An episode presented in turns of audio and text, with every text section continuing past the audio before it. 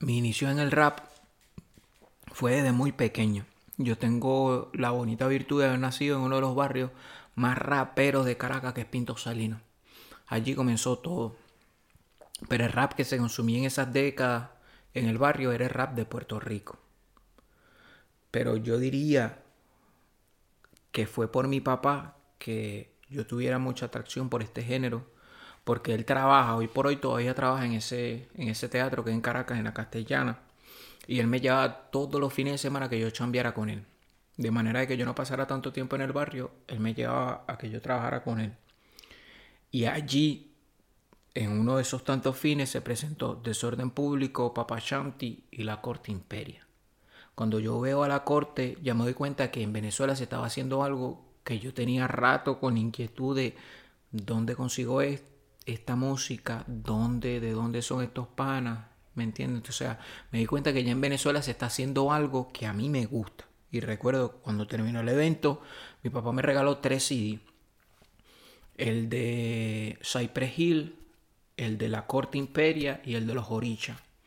Entonces, eh, cuando llego a la casa Fiebruo y escucho el de la corte, la número 5, yo escuché la canción una por una, pero cuando escucho la número 5, Yellow, cuando mi enemigo pico, al frente mío esté ese chico, no me explico, solo le doy ráfaga de tiro con el micro psicótico. La mente se transportó y cuando escucho el de Cypress Hill, eh, caminando por la calle, siempre peligroso, corriendo en el pleito, mueren los mocosos. La mente se transportó a situaciones que yo en el barrio, mano, había visto. Y situaciones que se vivían más que todos los fines de semana. O sea, diariamente se vivía una situación distinta, pero los fines de semana cuando caía la noche era la locura. Entonces, cuando yo escucho esta música, ya como que ya yo estaba predeterminado a lo que yo quería. El que realmente escucha el CD de la corte sabe que no sé si es un bonus trap o un interludio, pero hay una pista vacía. Y en esa pista yo le escribí. Y cuando yo llego del colegio un, mediodía, se la canto a mi mamá. Mi mamá nunca, o bueno, al principio no compartía mucho de que yo quisiera ser rapero, de que yo quería ser rapero. Entonces cuando yo le canto la canción, no me di cuenta que en el cuarto había un primo que es el que forma Santos Negros con Kraken, y él me escucha. Y me dice, Marico, esa canción se escucha bien, menor, tal. Eh, yo estoy creando un grupo con, con, Ezequiel. Si tal te llegas para que ensayes con nosotros en la Brea 7 y tal. Y ahí fue donde yo comencé a ir a, los eventos con ellos. ¿Me entiendes? Un tío que se, llama, se llamaba Freddy. Eh, nos llevó un domingo a los, nos lleva siempre al Ávila o los próceres, pero ese, ese domingo nos llevó a los próceres. O sea, ya yo venía ya con del trabajo de mi papá, ya yo veía viendo a Kraken y a Ultimatum, y de repente me topo con esta realidad que fue en los próceres. Ojo, no le voy a cagar la cara diciendo de que los que me acerqué, los saludé. No, no, no, no, mentira. Los vi, y hoy por hoy puedo decir que muchos de esos hermanos que estaban ahí en los próceres hoy en día son altos convives míos, súper originales y créeme, créeme, créeme, créeme que la originalidad que ellos siempre han tenido conmigo, yo siempre la he tenido con ellos y la seriedad ante todo. Entonces cuando yo vi en los próceres esos hermanos, yo ve que, o sea, la parte under, under, underground que yo tenía como esa inquietud, ojo, ya cuando Kraken y Ultimatum se unen, se unen como tal, que escriben y tal, y comienzan a presentarse en la jungla, y yo empiezo, ahí ya yo empiezo como a toparme con esas caras que vi en los proces. O sea, yo fui el fanático a lo, a lo que hizo la corte imperia, pero cuando escucho un grupo de los Magallanes Katia que se llamaba Legislan Clan, ahí yo dije como que, hey, ¿y estos panas dónde son? Cuando escucho a Black Ghetto, uy, estos panas de dónde son. Cuando escucho algunos panas de Caricuao, y estos panas de dónde son.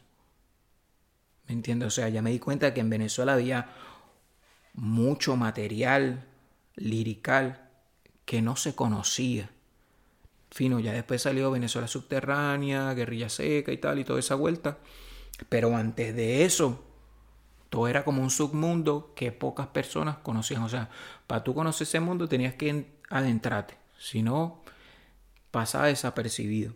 Y ojo, y esto es como una anécdota saliéndome del tema de mis inicios, pero mm, no sé si hablarlo, pero Sí, sí, cuéntalo. antes cuando los raperos, te estoy hablando de esa época de los 2000, 90 y tal, a los raperos cuando lo veían con ropa ancha, había como un tema como de no sé si no sé si llamarlo de racismo, si se escuchara feo o de pero sé que te veían eh, te veían de una manera como chimba. Y muchas veces lo que pasa es que no, no sé si lo han tocado en esos podcasts que están por ahí, pero por lo menos cuando inauguraron. Yo recuerdo, mano, cuando yo fui por primera vez al Sambil y a los hermanos que estaban vestidos de ropa ancha y tal, no, no lo dejan entrar. No lo dejaban entrar. O sea que esos hermanos han vivido la historia real. O sea, lo que pasa es que ahorita son unos pocos y cada quien como que se beatifica y quiere hablar de... Pero han habido momentos de la historia del rap en Venezuela que los hermanos se la han visto difícil. Y yo me siento como orgulloso de haber visto y presenciado eso en mis inicios. En mis inicios. Yo solo como karma. Ya cuando entro con Kraken es otra historia que más adelante la comentaré. Pero, y si te contaría una anécdota de antes. Todo, o sea, el que me conoce realmente sabe que yo entré a esto siendo un niño.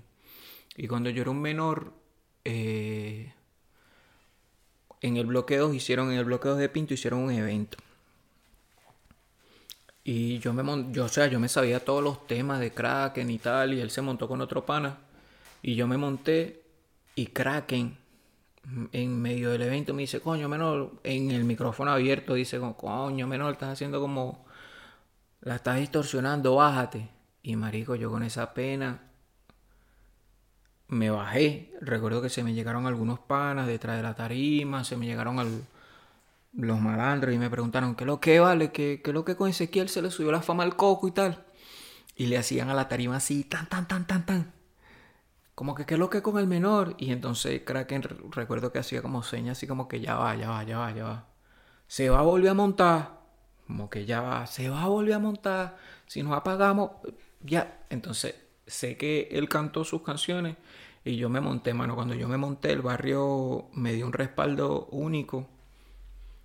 Que ahí fue donde yo dije como que, mira, yo, yo quiero ser rapero. Y cuando ya llegué a la casa, mi mamá habló conmigo y me dijo como que, como que mira eso es lo que pasó, tan, tan, mentalízate bien ve lo que realmente quieres hacer y tal. Porque fue chimbo, ¿me entiendes? O sea, eso hace un sábado, eso lo recuerdo realmente, eso pasó un sábado. Y recuerdo que ya Kraken me llamó un martes. Porque él sabe que lo que había hecho no, no había estado bien. Y ya cuando él me llama, fue cuando hablamos y tal. Y entro a ser parte de Santos Negros.